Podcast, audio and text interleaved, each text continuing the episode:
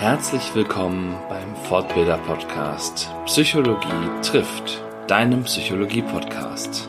Der Podcast für Menschenkenner und alle die, dies werden wollen. Und jetzt viel Spaß mit der neuen Folge. Herzlich willkommen zu Folge 19 von Psychologie trifft. Heute Psychologie trifft psychologische Bedürfnisse, haben wir gesagt. genau. Äh, wir waren uns, äh, wir haben lange überlegt, äh, wie wir das Thema nennen heute. Ich sage bewusst wir, denn neben mir in der. Danke. Sehr, sehr gerne. Du hast uns ein spannendes Thema mitgebracht. Ich äh, freue mich schon sehr, aber erstmal möchte ich. Du bist da wahrscheinlich sogar mehr Experte als ich. Weil du das ja studiert hast. Äh, ja, also das Studium schützt ja vor, vor Unwissenheit nicht. Ne? Also, so, ich, also ich, ich, glaube, ich glaube, wir können heute beide viel lernen darüber und ähm, ja, schauen einfach mal, wohin uns das Ganze führt. Erstmal führe ich aber weiter zu deiner Vorstellung, nämlich Claudia Hoppe ist Trainerin in den Bereichen Kommunikation, Teamwork, Spontanität. Auftreten und Präsenz. Und Improvisation natürlich. Und natürlich Improvisation, genau. Du hast Philosophie und Soziologie studiert. Richtig. Das äh, ist auch so eine Sache, wo, also äh, Philo hatte ich, glaube ich, für mich nie überlegt, aber Soziologie war auch mal so ein, so ein Interessensgebiet. Und dann habe ich eine Soziologievorlesung mal im Wahlbereich gehabt und tot gelangweilt und habe auch, hab auch glaube ich, echt eine schlechte Klausur da geschrieben. Ja, was so war das für ein, für ein Bereich? Oder? Theoretische Paradigmen der Soziologie okay. oder so. Aha, also aha. ich, ich habe mich damals ja für so einen verkappten Theoretiker gehalten. Ah, okay. Ähm, und dachte, das wäre bestimmt voll spannend. Und dann haben wir da ich so. Finde auch, das klingt voll spannend. Ja, also ich, ich, ich glaube, wenn ich es damals besser verstanden hätte, wäre es das auch gewesen. Aber ich mhm. hatte einfach, das war Bachelorstudium, ich hatte zu viel anderes zu tun und irgendwie war es dann too much. Und der Dozent, der wirkte auch immer sehr elaboriert so. Mit sein, er hat dann immer so eine, so, eine Brille, so seine Brille genommen, so abgenommen und, und damit so gestikuliert. Das, das wirkte mhm. immer sehr intellektuell. War es an der ähm, FU? Nee, das war noch an der Uni Hamburg ah, okay. damals, genau. Ich habe da durchaus auch spannende Sachen gelernt, aber nach Inhalten das darf man nämlich nicht. Ich weiß noch, dass in der Klausur dann auch kritische Theorie von Habermas irgendwie dran mhm, war. Mhm. Oh. Das war der Part, wozu ich gar nichts sagen konnte. Mhm. genau. Ja, ich habe mich da auch so ein bisschen durchgemogelt, aber hat ja funktioniert. So viel zum Thema. Ich weiß mehr, weil ich das ja studiert habe. Ne? genau, aber gut. Äh, wir kommen da noch zu. Genau. Du bist äh, Impro-Trainerin, natürlich auch Impro-Spielerin. Mhm. Hast damals die Impro-Banden mitgegründet. Genau und bis jetzt mit Begründerin von Punsch und Pilates. Richtig, ich, ne? genau. genau. Mit, mit Andy zusammen. Genau, den du ja auch schon im Podcast hattest. Ne? Genau, mhm. Folge 5 Design Thinking. Ah, ja. genau, wer es mhm. noch nicht gehört hat. Dann hast du noch eine Ausbildung gemacht, habe ich gesehen, zur NLP-Practitionerin. Genau. Und Moderatorin bist du natürlich auch noch, hast auch schon beim Trainerkongress fröhlich moderiert. Ja. Abgesehen von gefühlten hunderttausenden Impro-Shows, äh, die du moderiert hast. Ja, und genau, natürlich, wir haben ja äh, unsere Business-Netzwerk-Veranstaltung noch, da moderiere ich auch regelmäßig und ja, mal immer wieder so hier und da wo ich kann und darf und wo man mich auf die Bühne lässt. Genau, ja. Das ist, genau, das ist, glaube ich, mit, mit mir nicht anders. Wo, wo man mich hinlässt, da, da mache ich was. Ne? Genau. Du hast dann nach dem Studium zehn Jahre in der IT-Branche mhm, gearbeitet genau. als Projektmanagerin. Richtig.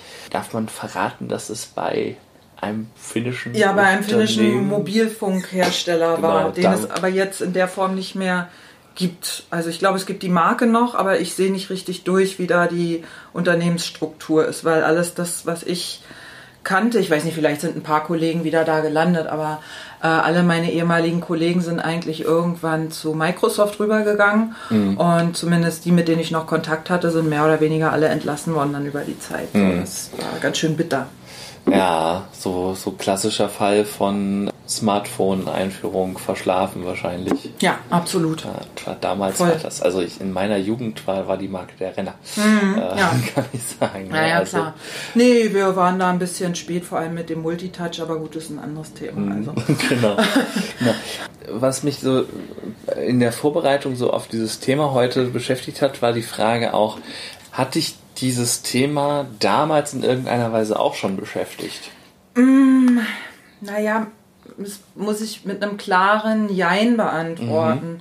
weil das natürlich diese, diese Fragen, diese Themengebiete, die rütteln natürlich sehr an meiner eigenen Biografie und insofern haben die mich natürlich schon implizit beschäftigt, ohne dass ich mir da explizit jemals so Gedanken drüber gemacht hätte. Also ich finde es ganz spannend. Also ich finde halt auch Identitäten spannendes Thema, worüber ich auch viel nachgedacht habe, was mich auch viel beschäftigt hat, auch im Zusammenhang mit mir selber. Und dann habe ich irgendwann, ist mir irgendwann wie Schuppen von den Augen gefallen, dass ich meine Magisterarbeit über personale Identität geschrieben habe, wo ich dachte, das ist so mhm. lustig irgendwie, dass das doch so Meilensteine sind, die dann wiederkommen. Und bei mir ist es so, was du zur Soziologie gesagt hast, also mein Wunsch war es eigentlich immer Psychologie stu zu studieren, also Philosophie und Psychologie in mhm. der Kombi. Aber ich bin da nicht reingekommen, weil der NC so wahnsinnig hoch war und ich mein, mein Abischnitt halt nicht so mega gut war, was unter anderem daran lag, dass ich in meiner Pubertät irgendwie so sehr anti drauf war und ich mhm. war immer eine sehr gute Schülerin gewesen und mir ist das alles relativ leicht gefallen.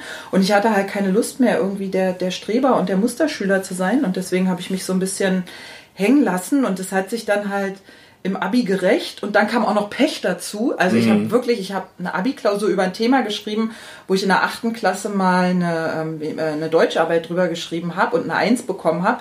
Und in der Abi-Klausur hatte ich dann eine Vier, der Panther von Rilke, wo ich dachte, wie kann mir denn sowas passieren?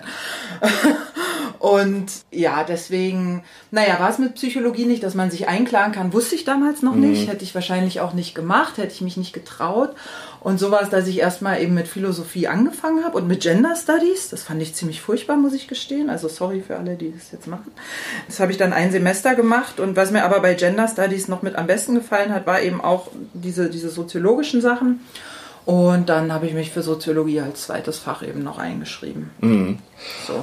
Du hast gesagt, in der Magisterarbeit war so Identität oder personale mhm. Identität schon ein Thema. Was, was, was genau hast du dir da näher angeschaut? Also es ging eigentlich, der, der Ausgangspunkt waren Gedankenexperimente, also so ganz blöde gesprochen, was passiert, wenn du jetzt dein Gehirn in meinen Körper transferierst. Was ist das dann für eine Person? Ist es dann Stefan oder Claudia oder eine Mischung? Oder was passiert, wenn man jetzt dein Gehirn irgendwie dupliziert und irgendwie einen anderen Körper tut? Also so diese Frage, was ist personale Identität? Wo sitzt die?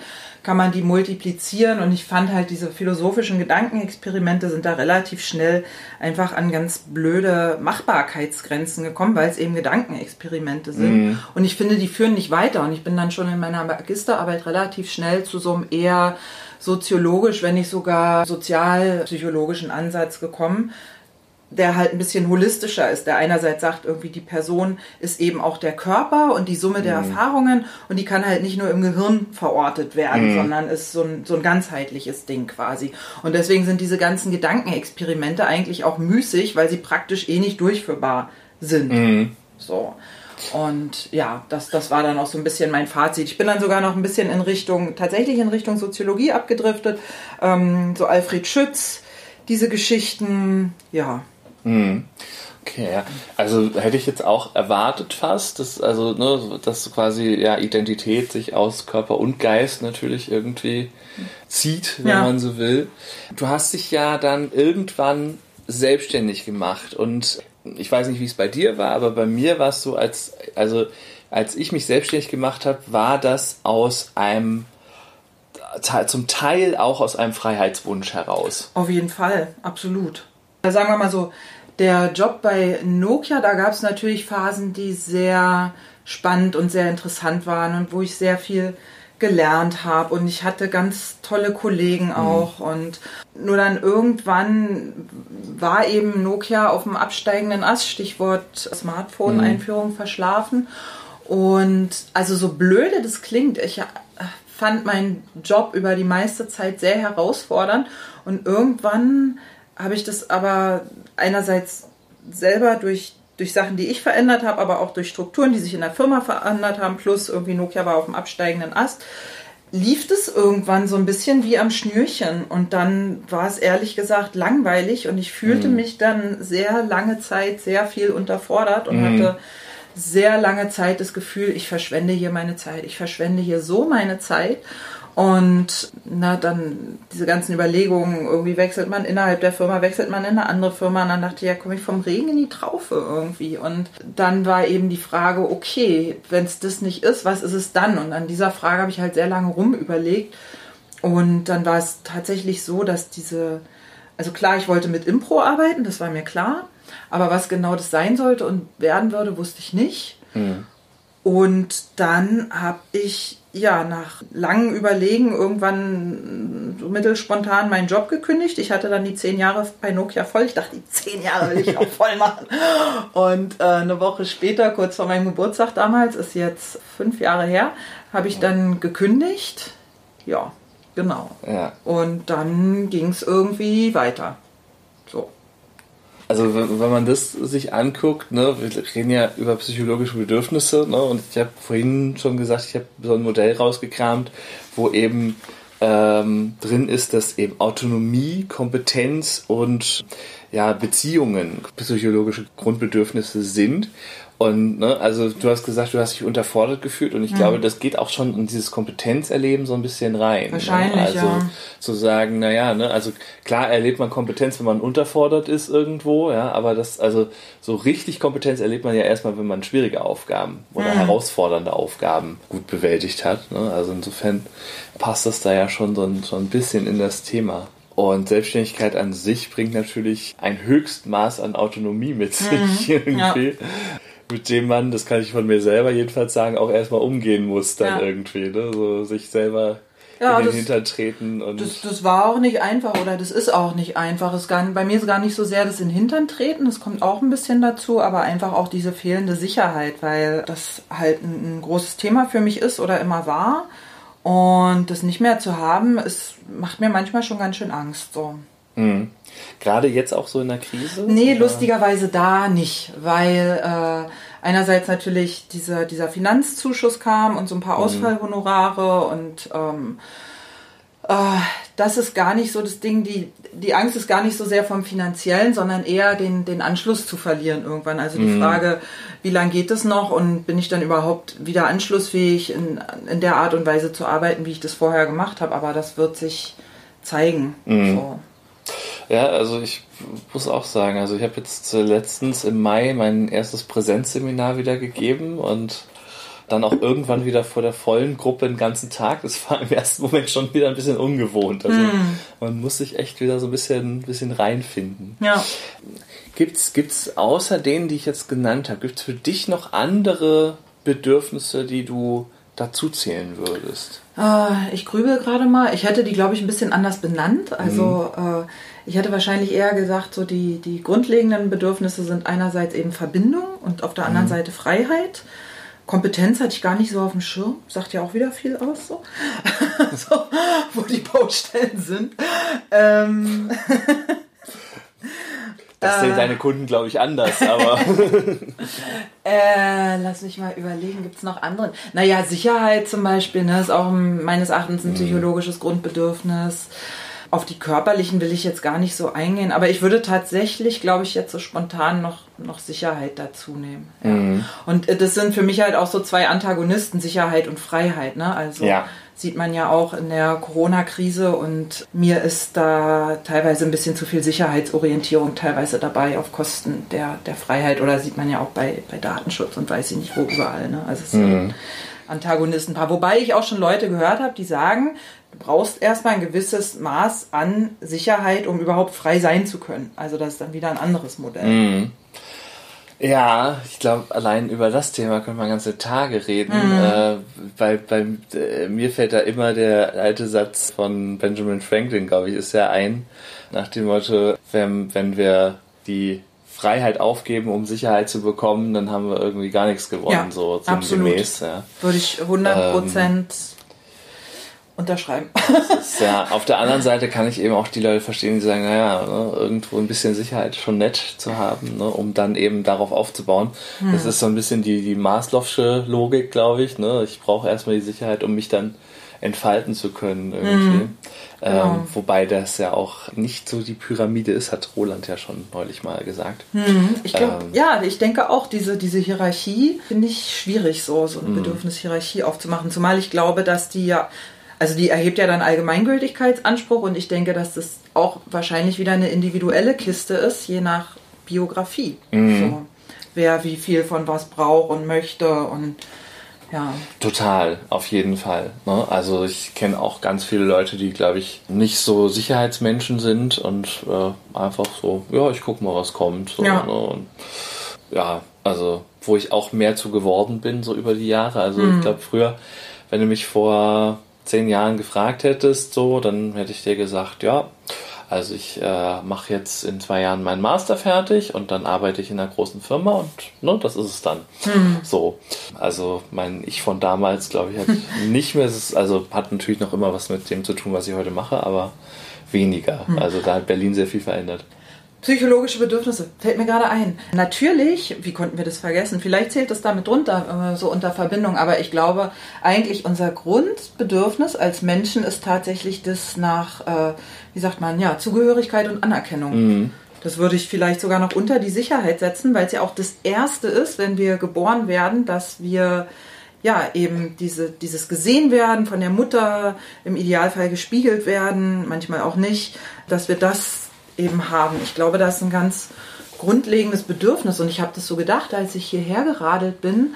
Nee, noch früher. Hat, ich habe vorhin was auf Facebook gelesen von einer äh, Kollegin von Anna Rohrbeck, die hat geschrieben, Kontakt heilt. Und ich glaube, das stimmt. Mhm. Und äh, wir versuchen da so viel Derivate zu finden. Wir machen irgendwie Kuschelpartys mhm. oder die gesamte äh, Sex- und Erotikindustrie beruht darauf, dass wir eben diese Ebene des körperlichen Kontakts abdecken und das heilt sicherlich auch, aber ich glaube tatsächlich, damit Kontakt wirklich heilen kann, ist es im Idealfall ganzheitlich, also geistig, seelisch und körperlich. Deswegen, ich hatte ja auch, habe ich auch mitgebracht, äh, von diesem, ich sage mal, das Sexbuch, von diesem Sexbuch erzählt.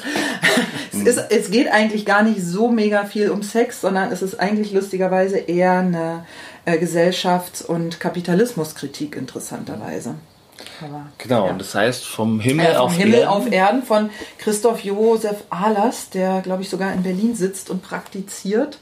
Und ich würde jetzt wahrscheinlich nicht alles unterschreiben, was, was er sagt und was er schreibt, aber vieles eben doch schon so. Mhm.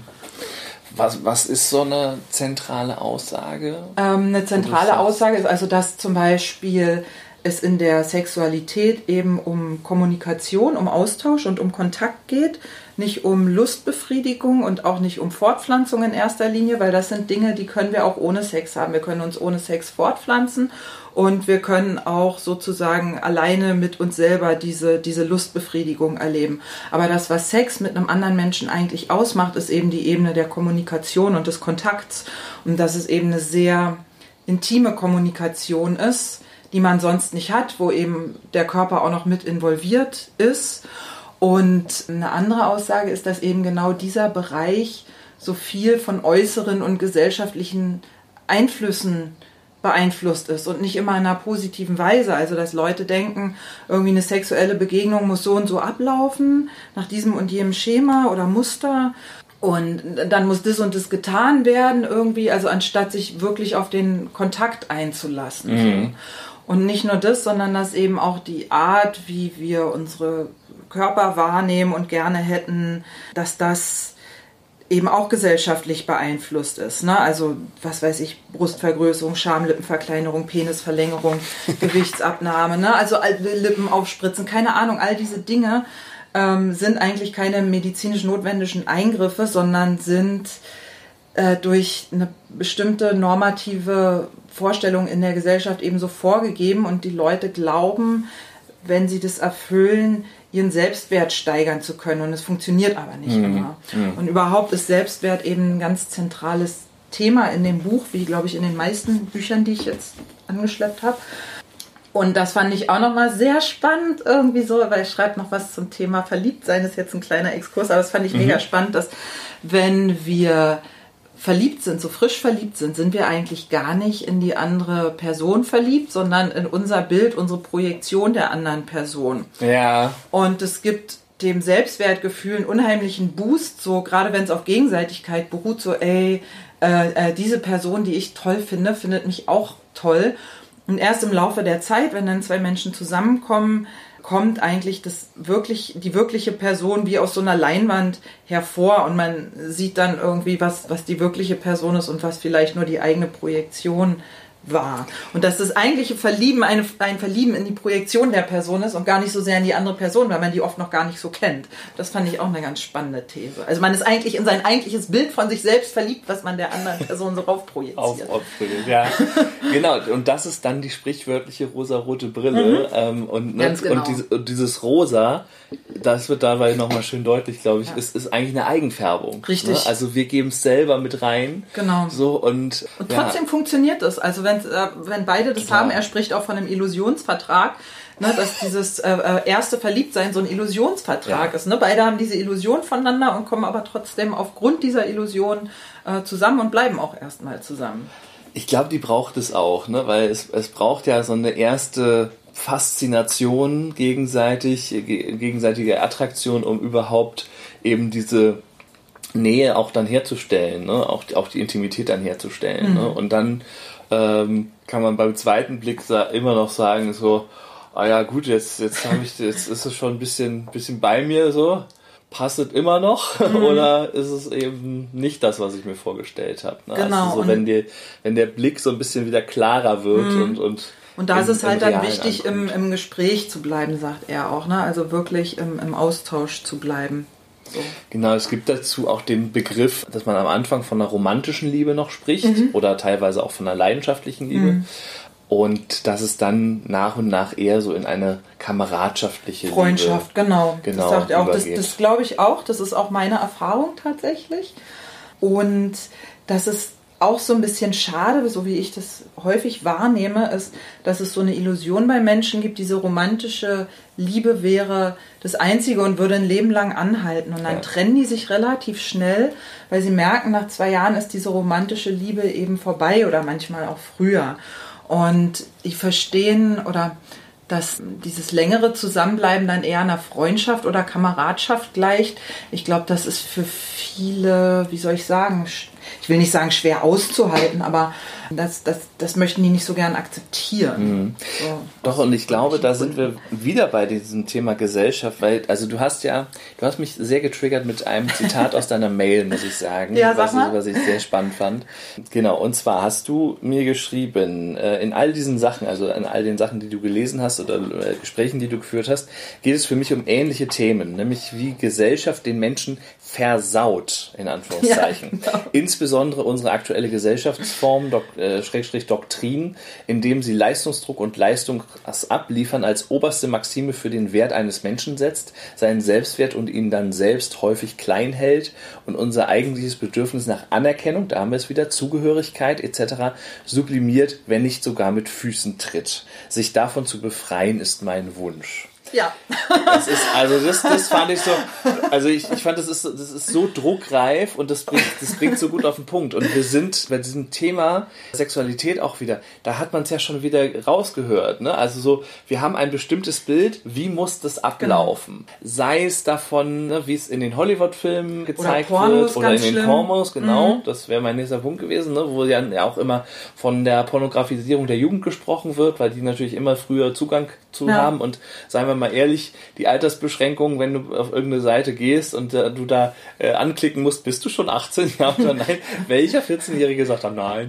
genau. Ja, also schön, äh, ich, ich, weiß nicht, nice die, ich, ich habe keine Ahnung, ob die sich mittlerweile verbessert haben, was, was diese Beschränkung angeht. Ich aber da auch nicht so oft. Ähm, genau, wir haben nur von Freunden gehört, ja, dass. Genau. genau. So ein Freund von mir war mal auf so einer Seite. Nee, aber das ist es, ne? dass da eben so oft so eine wie so eine Choreografie ja. gezeigt wird und dabei ist es sowas hochindividuelles, weil es eben eine Kommunikation ist zwischen Menschen, so eine sehr ganzheitliche Ebene.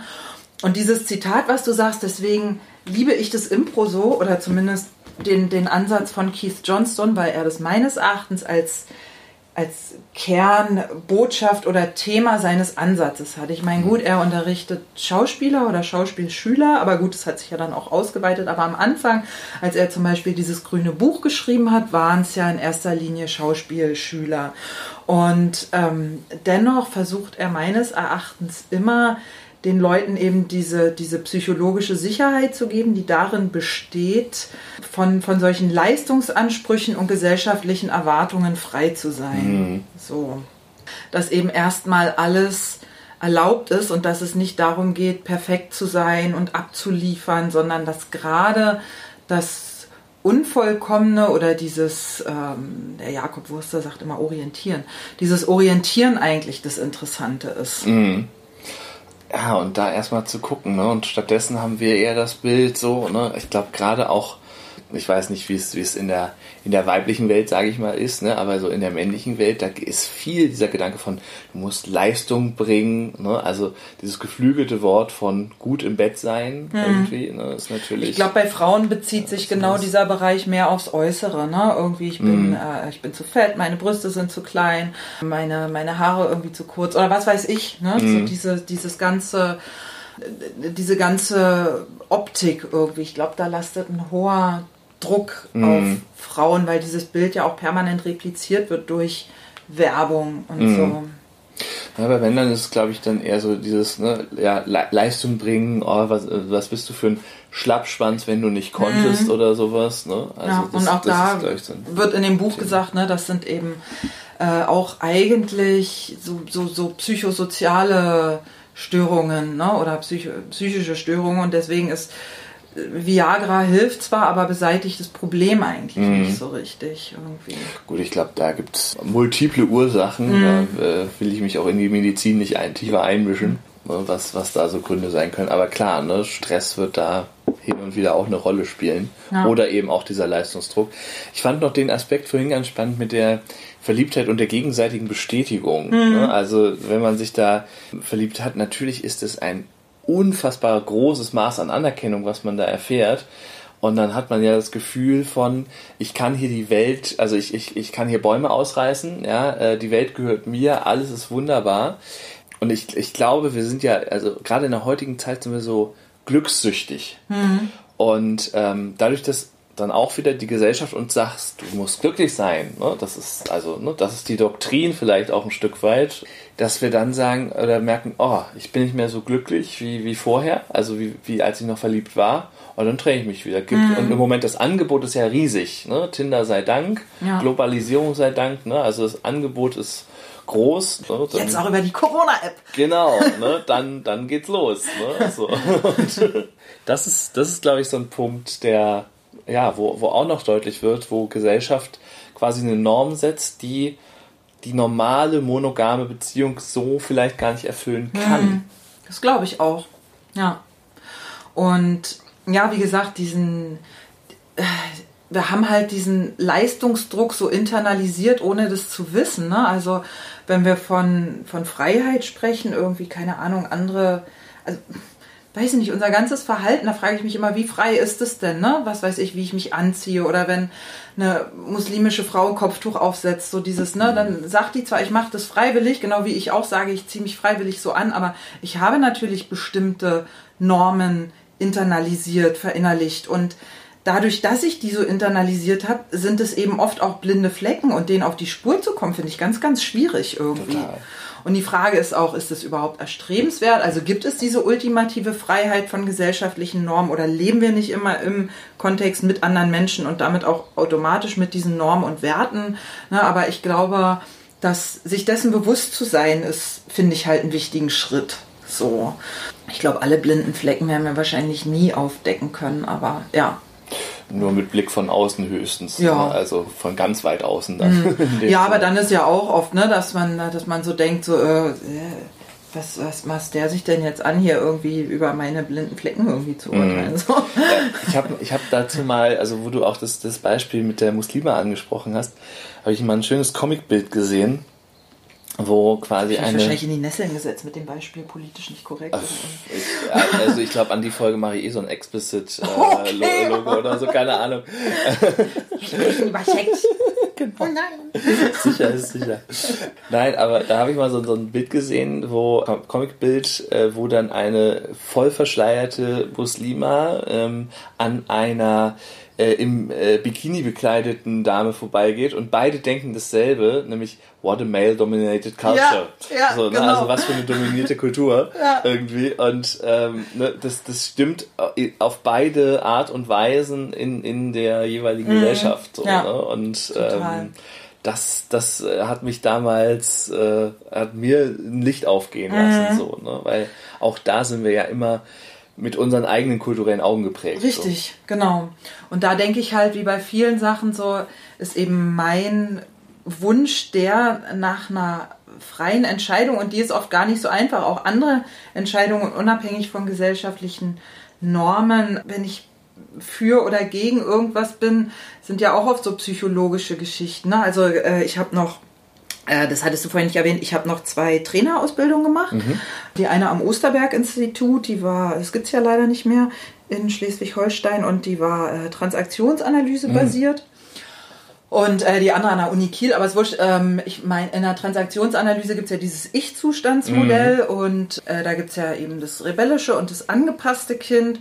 Und dann merke ich bei mir oft so, dass ich manchmal eben Entscheidungen, was weiß ich, denke ich so, oh, das war jetzt aber sehr aus dem angepassten Kind raus und dann gehe ich automatisch ins rebellische Kind und das okay. ist ja nur die gleiche Seite der, die, die, andere Seite der gleichen Medaille und es ist ja dann auch keine wirklich freie Entscheidung. So, weißt du, was ich meine? Und ja. das passiert ja ganz, ganz oft so, nein, jetzt bin ich explizit dagegen und das ist ja dann auch nicht so wirklich frei. Also, also das heißt, wenn man das jetzt über dich weiß und dich steuern wollte, muss man einfach dir das sagen, was, was du nicht tun sollst und dann tust das du das. funktioniert erstaunlich erstaunlich gut. Also mein Freund macht das manchmal, ohne es zu, zu wollen, aber stellt dann hinterher fest, aha, guck mal, wenn ich das Gegenteil sage.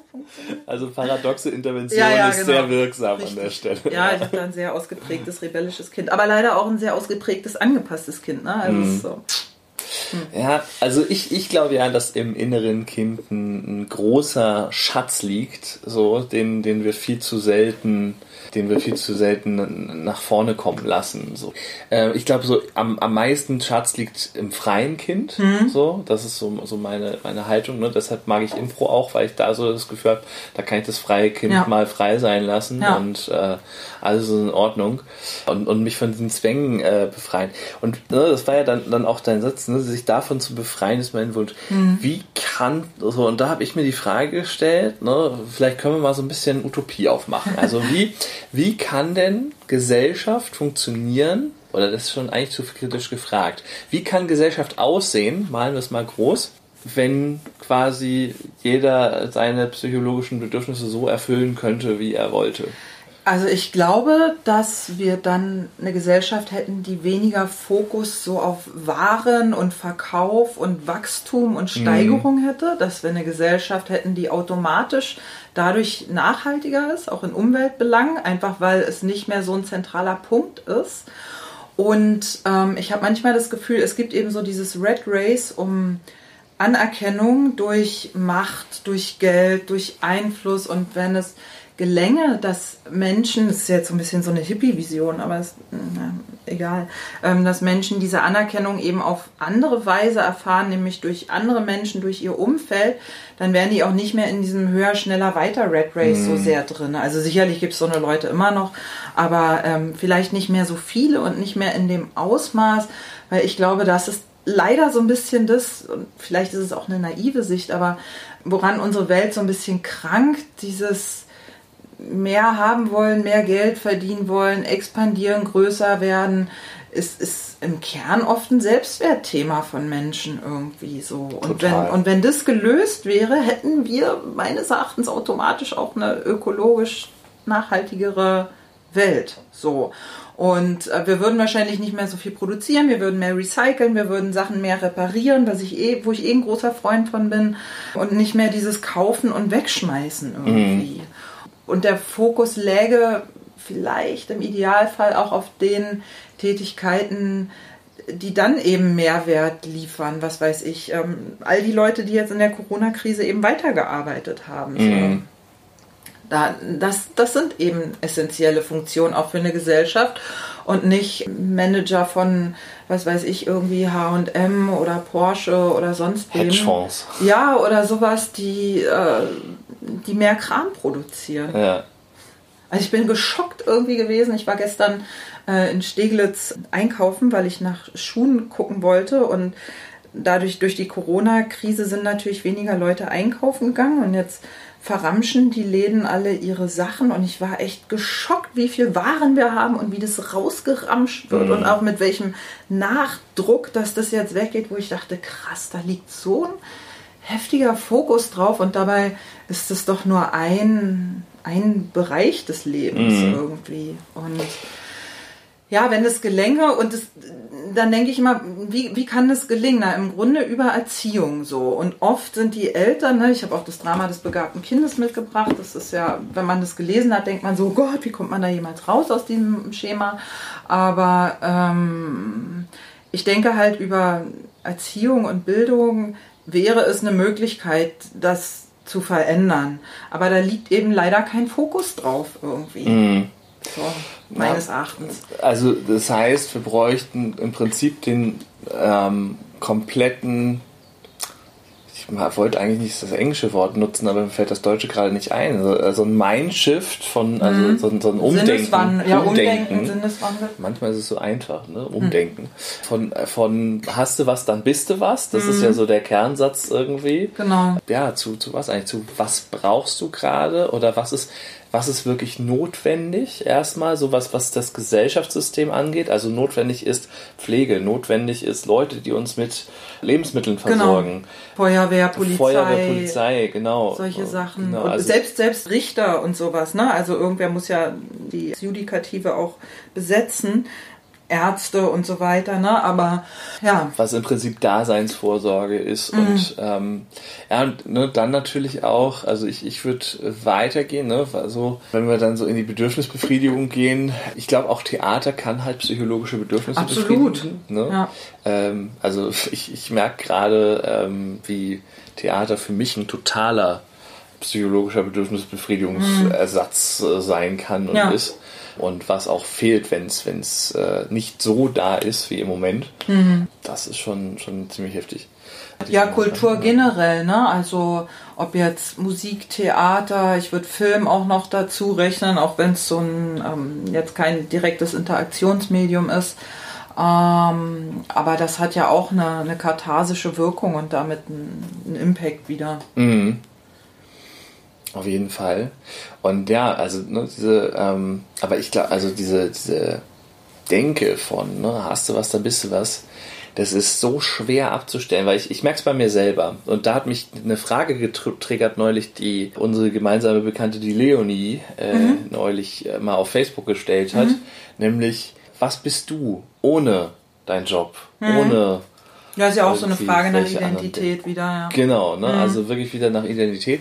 Und ich habe mich da echt ein bisschen ertappt gefühlt, weil ne, ich definiere mich sehr stark über meinen Job, würde ich behaupten. Mhm. Ne, also das ist einfach eine Säule im Moment, die, die schon sehr, sehr weit rausragt so bei mir. Und ich merke einfach, dass ja, auf, auf den anderen Säulen ist auch was da, aber mhm. bei weitem nicht so viel, würde ich sagen. Ne? Also, und ich verkaufe mich da mit natürlich auch nach außen. Mhm. Ja, ich hatte da vielleicht einen kleinen Startvorteil, weil mein ähm, Coach mir letztens auch diese Frage gestellt hat. Und ich habe gesehen, viele Leute haben auf diese Frage sehr konkret geantwortet. Also ich bin dieses und ich bin jenes, ne? mhm. ne? Also was sie tun, was sie machen, ihre Hobbys oder wie sie sind, so Eigenschaften. Und ich war mit der Frage auch überfordert und habe dann meinen Coach gefragt, wie würdest du die denn beantworten? Und dann hat er gesagt, und die Antwort fand ich sehr klug, aber auch natürlich ein bisschen ausweichend, ähm, ich bin die Summe meiner äh, Erfahrungen, Gefühle ähm, und, äh, weiß ich nicht, Einstellungen oder sowas. Ja. Und es macht natürlich total Sinn. Das ist aus psychologischer Sicht natürlich eine allgemeingültige Wahrheit, ja. wenn man so will. Er ist auf so eine Metaebene gegangen, wo ich dachte, ah, das ist smart irgendwie. Da wäre ich jetzt gar nicht drauf gekommen. ja, aber also beantwortet ist wirklich die Frage, also auf individueller Ebene, finde ich, beantwortet es in dem Moment nicht die Frage, weil ich, ich kann ja nicht wissen, was ist denn die Summe seiner Erfahrungen, Einflüsse. Ja, ich glaube, es ging darum, sich weniger über diese Sachen, die ja dann auch wieder so ein bisschen im Außen liegen, zu definieren. Also mhm. ich, was weiß ich, ich spiele Schlagzeug oder ich spiele Tischtennis mhm. oder ich fahre Fahrrad. Das sind ja auch wieder Sachen, die so ein bisschen im Außen sind und gleichzeitig zu vermeiden, dieses ähm, äh, ich bin so und so und ich bin fürsorglich und ich bin liebevoll und weißt du, weil das ist mhm. ja auch, das finde ich auch sehr schwierig, weil ja Menschen prozesshafte Dinge sind und nicht statische Dinge. So. Mhm. Manche so, manche so, ne? Aber also beziehungsweise, äh, ne, es gibt ja schon halbwegs stabile Persönlichkeitseigenschaften, ne, aber klar, es ist mhm. äh, sehr situationsabhängig mhm. ne, oft ne, auch, auch wenn er sagt, ne, seine Erf Erfahrungen und so weiter, ne, also das ist, seine Erfahrungen kommen ja auch ein Stück weit von außen, da kann er auch nichts für. Also hm. insofern. Ja klar, das stimmt, aber er hat es in dem Moment ja natürlich verinnerlicht und hat es zu seinem gemacht, ne? Ja, klar, okay. Mhm. Ja. Also so reingeholt quasi. Internalisiert, ja. Ja, ja ne, aber, aber ja, also, aber letztendlich finde ich, zeigt das Beispiel doch, dass das, also wir sind nun mal äußeren Einflüssen unterworfen. Absolut. Ne? Und die Frage ist dann, wie gehen wir damit um? Mhm. Ne? Und, und können, also können wir in, in diesem Umgehen mit diesen Herausforderungen von außen unsere Bedürfnisse befriedigen oder nicht? Ne? Und da sind wir wieder, glaube ich, bei. Ja, und wo macht man den Kompromiss? Ne? Also ja. ich habe mal ähm, irgendwo gelesen, dass zum Beispiel äh, soziale Kompetenz so definiert wird, dass es eben das richtige Maß an Selbst- und Fremdbestimmung ist. Weil wenn du quasi versuchst, völlig selbstbestimmt zu leben, kann es eben heißen, dass du im schlimmsten Fall auf andere scheißt und die vom Kopf stößt. Wenn du völlig fremdbestimmt lebst, ist klar, dann wirst du wahrscheinlich irgendwann depressiv werden. Ähm, und da eine gute Balance zu finden, das, das definiert zum Beispiel soziale Kompetenz. Und äh, wie kam mhm. ich jetzt da drauf? Genau, mit den äußeren Einflüssen. Und das denke ich eben auch, wir können uns nicht unabhängig davon machen, sondern jeder muss da irgendwie einen guten Umgang mit finden. Und was ich da noch ein schönes Beispiel fand, war, was der NLP-Trainer, bei dem ich den Practitioner äh, gemacht habe, gesagt hat. Und da ging es um Kleidung und so diese Frage, ne, wie zieht man sich wo an oder so. Und dann sagte er, naja, Kleidung ist ja wie eine Sprache. Und wenn ich irgendwo hingehe, was weiß ich, im Business-Kontext, dann wird da eben diese Sprache gesprochen. Und wenn ich möchte, dass die mit mir reden, dass die mit mir sprechen, dann spreche ich besser deren Sprache in dem Moment. Mhm. Ich muss es natürlich nicht machen, aber dann ist die Verständigung einfach schwieriger oder findet vielleicht nicht statt. Und dieses Beispiel mit der Kleidung kannst du natürlich auf ganz viele Sachen, auch auf Sprache an sich anwenden, dass du sagst, ne, okay, wenn ich mit denen in Kommunikation treten möchte, dann ist es vielleicht sinnig, meine Sprache dem irgendwie anzupassen. Aber die Frage ist eben dann auch wieder, wie viel, bis es sich fremdbestimmt anfühlt. Und das ist oft ja. gar nicht so einfach zu sagen, finde ich. Das, ah, das, ah, ja, ah, ah, ah heißt immer, es, es trifft mich irgendwo.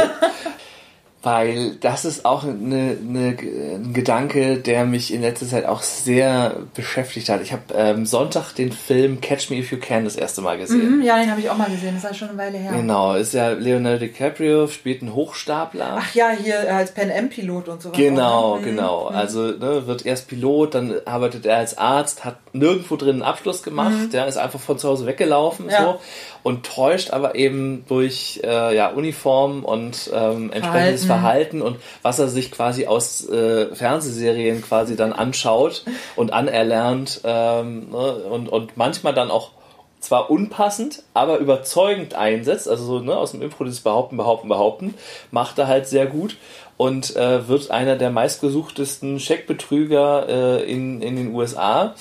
Und am Ende äh, geht es insofern gut für ihn aus, dass er zwar, ich glaube, vier Jahre im Knast verbringt, mhm. aber eine Freundschaft zu dem Ermittler herstellt und der ihn dann als Ersatz seiner Strafe zum FBI ja. holt und äh, er berät genau. dann für horrende Summen das FBI in Sachen äh, Fälscherfälle, ja. also Scheck, Scheckbetrugfälle und so. Und da habe ich so gedacht, so, Mensch, also, ne, du, du, eigentlich ist es doch gar nicht so schwer. Du kannst doch sein, wer du möchtest, du musst dich doch nur nach außen verkaufen. Mhm. So. Und dann habe ich aber so, also ich das, diesen Gedanken so weitergesponnen habe, für mich gemerkt, so, ja klar, ich kann zwar den anderen einreden, dass ich wer anders bin, aber ich ändere mich ja nur bedingt als Mensch. Also nach einer Zeit äh, vielleicht nehme ich das an und, mhm. und äh, ne, bin das auch ein Stück weit. Aber ich, ich hätte das Gefühl, ich würde mich selbst dabei verraten. Ja. Vielleicht ist das auch ein Punkt, der mir in, in meiner persönlichen Entwicklung im, manchmal im Weg steht, will ich gar nicht äh, sagen, so. Aber mir persönlich ist total wichtig, so, so ein, immer noch so, so, so eine Basis zu haben, also so einen mhm. Kontakt zu. Und ich könnte mir auch vorstellen, ohne jetzt so eine Leute zu kennen, aber so meine Vorstellung ist, wenn jemand es so krass durchzieht, dass der auch sehr traurig vielleicht irgendwo ist innerlich, ja. weil er sich ja permanent verleugnen muss nach außen und eigentlich nie so richtig er selbst sein kann, es sei denn, er hat irgendwie eingeweihte Leute, die, die das wissen und wo er sich anders verhalten kann oder so. Aber ähm, das stelle ich mir gar nicht, gar nicht so, so gut nur vor. Mhm. Trotz des äußeren Erfolges dann vielleicht. Die, also die Frage, die mir sich da stellt, ist, das Gehirn ist ja plastisch und wenn ich sozusagen immer dann dauerhaft oder ne, auf, auf eine gewisse Zeit hin das Leben eines anderen lebe, mhm. ob ich dann nicht ein Stück weit zu dem auch werde. Mit Sicherheit, ja. Und, das und dass es mir dann gar nicht, also dass mir diese Diskrepanz entweder gar nicht mehr auffällt oder dass sie tatsächlich mhm. gar nicht mehr da ist im Sinne von fake it till you make it. Ja, hm. weiß ich nicht, kann ich nicht beantworten, so ob das so ist. Also ich würde denken, nicht. Aber vielleicht auch doch, man weiß mhm. es nicht. Da kommt mir äh, wieder noch so ein Gedanke. Ich habe heute einen Podcast gehört, ähm, wo einer erzählt hat, dass der Schauspieler von der Schwarzwaldklinik früher, der, äh, Russo, Russo. Hm. genau, dass der sich teilweise, also dass der teilweise sogar dann in der Fußgängerzone angeredet worden ist und nach Diagnosen gefragt Nein, wurde. Nein, wie geil. Ähm, und, der, und, und jetzt kommt der aber der totale steinharte Fun Fact förmlich. Auf seinem Grabstein steht das Professor. Nein. also, sag, also haben, haben, die beiden in dem Podcast gesagt, äh, betreutes Fühlen an der Stelle. Ähm, das meine ich so mit dieser Internalisierung. Ne? Ja. Also vielleicht Krass. hat er am Ende doch geglaubt. Äh, Gefühlter äh, Professor. Ne? Ge also ge gefühlt habe ich Medizin studiert. Ne? Ja. Zehn Jahre Schwarzwaldklinik ja. reicht. Ja, ja. ja. witzig, ja. Die Identität angenommen. Ja, das kann natürlich sein. Ne? Hm. Aber ja, es wäre dann wahrscheinlich eine Art von es gibt ja so verschiedene Identitäten. Hm. Ähm, und es wäre wahrscheinlich eher sowas wie eine übernommene Identität hm. und keine erarbeitete wahrscheinlich, würde ich sagen. Ja, oder so eine Mischung. Ich denke ja, ja, vielleicht ist ja auch da dieses Prinzip These, Antithese, Synthese anwendbar. Also die, die These bist du als Person, wie auch immer das definiert ja. ist, die, die Antithese ist diese Rolle und irgendwann gibt es eine Synthese aus beiden. So. Stimmt, ja.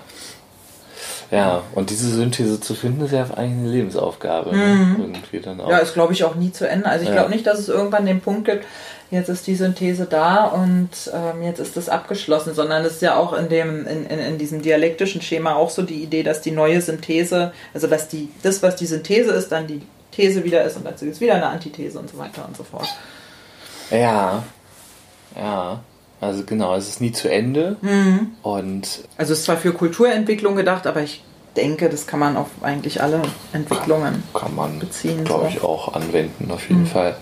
Und das will, also das heißt ja, das heißt die die Frage, wer bist du, kann man am Ende gar nicht ich finde es total schwierig, ja. Deswegen finde ich diese Antwort, ich bin die Summe meiner Erfahrungen, Gedanken und Einstellungen gar nicht, gar nicht blöd, weil mm. die mhm. sich ja eben verändern über die Zeit total. auch so. Und wenn ich jetzt, wenn ich jetzt diese Frage konkret beantworte, ist das ja auch wieder so eine Momentaufnahme, wie so ein, wenn du so ein Marzipanbrot hast oder irgendwie so ein, so ein Kuchen mit so einem mm. Profil und dann schneidest du durch und dann ist das die Scheibe da in dem Moment. Ja. So. So wie der, wie der Baum, wo man dann die genau. Altersringe sieht, ne, mhm. im Prinzip, ja. Und die, die Einschläge, Einschnitte, die es gegeben hat. Ja. So, ja. ja, wow. Puh, mega hm. spannend. Ja, ähm, finde ich auch. Genau.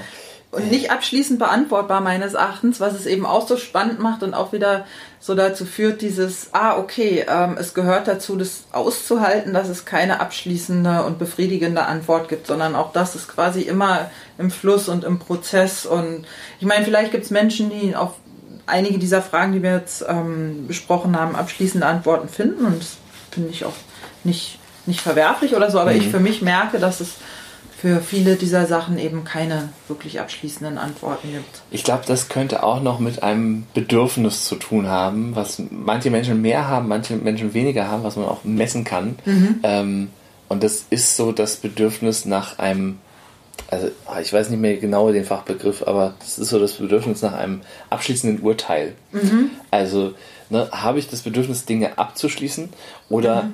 habe ich diese äh, oder habe ich das nicht und, und kann es auch aushalten, ja. wenn, wenn Dinge halt so im Prozess sind. Ne? Mhm. Also Ambiguitätstoleranz genau. spielt in dem Zusammenhang natürlich auch eine Rolle, mhm. so, ne? Aber also das kenne ich noch aus meinem alten Job irgendwie, ne?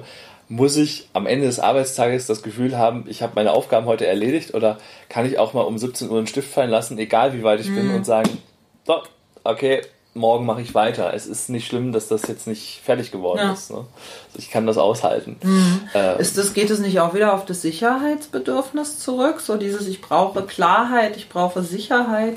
So dieses? Ja, könnte, also ich, ich gehe davon aus, dass das korreliert sein könnte. Also ne, ich glaube, solche Menschen sind dann auch eher Menschen, die auf dem auf der Persönlichkeitseigenschaft Gewissenhaftigkeit hochscoren würden. Mhm. Aber dieses Bedürfnis ist jedenfalls nochmal eine eigene psychologische Variable. Mhm. Okay. Bedürfnis nach Abschluss. Aber ne, es ist halt wie mit so vielen Variablen. Ich glaube, wenn du dann am Ende die in eine statistische Faktorenanalyse schmeißt, dann würde da noch ein bisschen weniger bei mhm. rumkommen. Also, dass es auf einen gemeinsamen Faktor laden könnte. Ja. ja. Ja, Wahnsinn. Was müsste denn jetzt, also du hast gesagt, ne, wir müssten das eigentlich schon unseren Kindern einimpfen, mhm. dass wir ne, von dieser kapitalistischen Sichtweise so ein bisschen wegkommen. Mhm. Ja, oder von dieser Wachstumslogik. Ich bin gar nicht mhm. jetzt unbedingt ein Feind des, des, des Kapitalismus. Im Gegenteil würde ich fast sagen, ich finde es schon eine, eine gute Idee, dass jeder die Möglichkeit hat, mit sozusagen seiner Hände Arbeit und seinem Ideenreichtum und seinen Erfindungen wirklich Geld zu verdienen. Nur denke ich eben, dass es irgendwo eine Grenze gibt, wo das Ganze nicht mehr verhältnismäßig ist. Und die zu definieren ist natürlich auch wieder sehr mhm. schwierig. Irgendwie. Oder sagen wir es mal so, dass man eher äh, die, die Kinder dahin erzieht, Anerkennung auch für andere Bereiche des Lebens äh, aus, äh, ab, äh, zu geben. Genau. Das ist so, mhm. das wäre so ein Ansatzpunkt. Was wären so und vor allem auch ein Bewusstsein, mhm. finde ich, dafür zu schaffen. Ich weiß nicht, wie es dir ging in der Schule, aber mich hat in der Schule immer viel mehr dieses ganze soziale Miteinander beschäftigt, weil ich war da teilweise so lost und habe immer versucht, Regeln zu finden und wie das abläuft und wer ist jetzt mit wem und so. Das hat mich gedanklich viel mehr beschäftigt als dieser ganze Scheißstoff, der da runtergerattert wurde. Zumal mir das, wie schon gesagt, eben oft relativ leicht gefallen ist. Und da hätte ich mir gewünscht, dass diese Prozesse, wie geht man eigentlich miteinander um, mehr in den Mittelpunkt gestellt werden. Und ich hatte da leider das Pech. Ich habe jetzt ähm, zu Anfang der Corona-Krise mit einem ehemaligen Mitschüler von mir aus der Grundschule telefoniert. Schöne Grüße an der Stelle, mit dem ich seit 20 Jahren oder länger nicht gesprochen habe. Mhm. Und der eben mir auch nochmal so ein Gefühl bestätigt hat, was ich hatte, nämlich, dass unsere Klassenlehrerin ähm, sehr autoritär war. Also er hat die Worte Drill Sergeant benutzt. Und sie hat es halt auch so genommen, um, wenn du sozusagen nicht gefügig warst, hat sie dich halt mehr oder weniger integriert in den Klassenverbund. Und das merkst du als Kind ja nicht. Mhm. Also mit anderen Worten, die hat ihre Machtposition ziemlich ausgenutzt. Und ich glaube, es gibt viele Lehrer, Erzieher und so, die das tun, auch wahrscheinlich wieder aus Gründen der eigenen Selbstwertsteigerung, wie es ja so oft ist, wenn, wenn Leute gern Macht haben möchten. Aber stattdessen eben dafür ein Bewusstsein zu schaffen, so für dieses soziale Miteinander und ja, ich weiß nicht genau, wie ich das formulieren soll. Wahrscheinlich mm, kennen sich da Sozialpsychologen und Erziehungswissenschaftler sogar noch besser aus, weil deren Metier ist es ja eigentlich so. Hm also mir sind jetzt mehrere Punkte ähm, aufgegangen, so während du gesprochen hast. Das eine ist das Ding, äh, du hättest dir eine Struktur gewünscht, so in diesem äh, in diesem sozialen Miteinander zu, zu gucken. Ja, weil ich war völlig ja. lost ja. Und, und hätte mir jemand gesagt, es gibt da keine Struktur, das ist total individuell, dann hätte mir das irgendwie schon mal geholfen. Mhm. Aber allein diese Vorstellung, dass die Welt irgendwie der, der zwischenmenschlichen Kommunikation, Begegnung und so weiter nach ähnlichen Regeln funktioniert wie vielleicht die Mathematik oder Physik, ist ein Irrglaube, dem ich sehr lange aufgesessen mhm. habe. Und das ist und das ist tatsächlich was, also dieser Wunsch nach Struktur, der füllt wiederum das Kompetenzerleben, ne? weil wenn ich äh, die Struktur durchschaut habe, dann kann ich kompetent wirken und kann, mhm. kann Kompetenz erleben. Ne? Also da wieder so auf das Bedürfnis. Ja, oder Kontrolle, auch ein Stück weit Kontrolle haben und Sicherheit. Ne? Genau, so. auf jeden Fall. Ne? Mhm. Sonst sind wir dann wieder bei der Sicherheit, genau.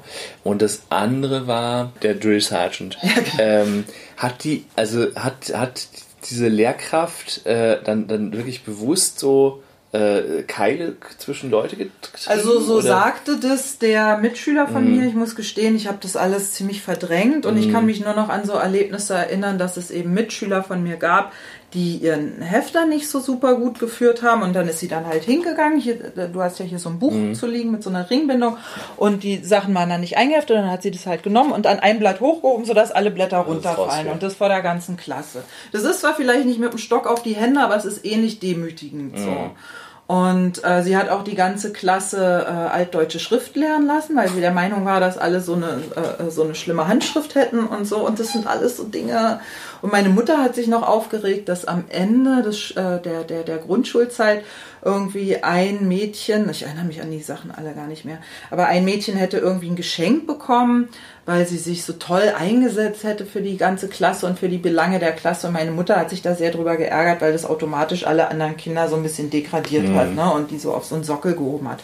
Und da wird halt auch wieder so gezielt mit Anerkennung und Anerkennungsentzug gearbeitet und das finde ich ganz, ganz schrecklich irgendwie, wenn man mit mit Kindern oder mit Menschen generell so arbeitet. Ne? Das ist ja so das, das Prinzip Germany's Next Topmodel, da wird es ja auch viel gemacht.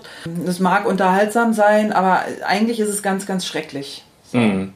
Genau, ne, was gerade auch diese Formate ne, erwachsen ja durch, weil sie dieses Bedürfnis nach Anerkennung mhm. scheinbar erfüllen. Ne? Ja.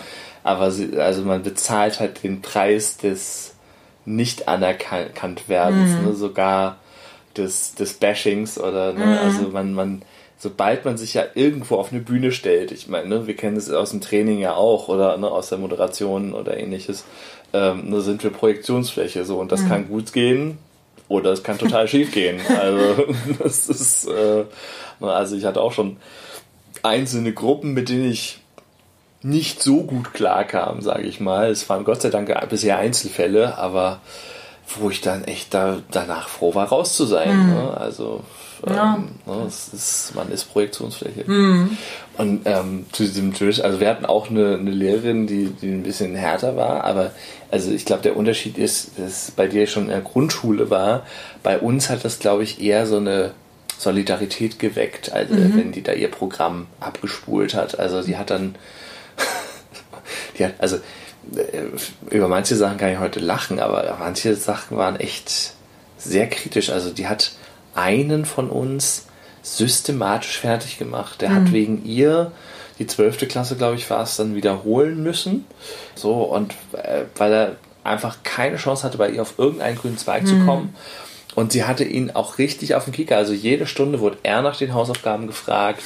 Ja, das, also es war immer so, so, ne, wirklich einen Pick drauf haben. Wir, wir haben echt so mit ihm gefühlt, so, aber wir ja. konnten halt nichts ändern. Also, mhm dazu waren wir halt irgendwie nicht wirkmächtig genug. Mm. Na gut, aber ich meine, wenn ihr den dann supportet und da solidarisch seid, das ist ja schon toll. Und ich glaube, das ist halt in der Grundschule noch zu früh, um ja. das zu verstehen. Aber eigentlich würde ich mir wünschen, dass man Kindern eben schon in der Grundschule oder im Kindergarten diese Dinge irgendwie nahe bringt, so wie auch immer das dann geschehen kann. Mm.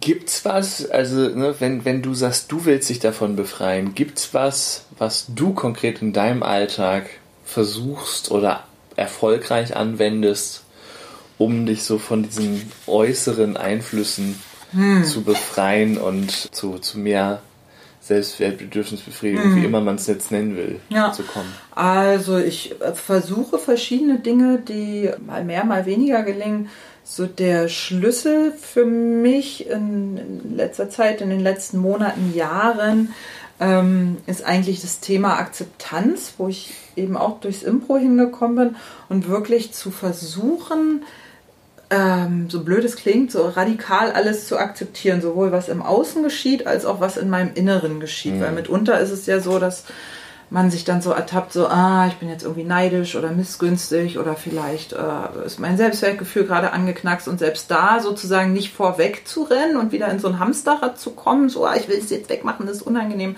sondern auch da ja, das erstmal zu akzeptieren. Das ist meines Erachtens die Basis für alles. Mhm. Und dann versuche ich eben auch zu gucken, wie geht's mir denn überhaupt? Weil das finde ich auch oft gar nicht so einfach zu beantworten. Was, was fühle ich und empfinde ich denn jetzt eigentlich gerade? Und da so ein bisschen zu schauen, das dann eben zu akzeptieren und auch zu, zu reflektieren in einer gewissen Art und Weise. Ne? So dieses Thema freie Entscheidungen, also wie, wie frei ist es denn? Und da wachsam für blinde Flecke zu sein irgendwie. Mhm. So.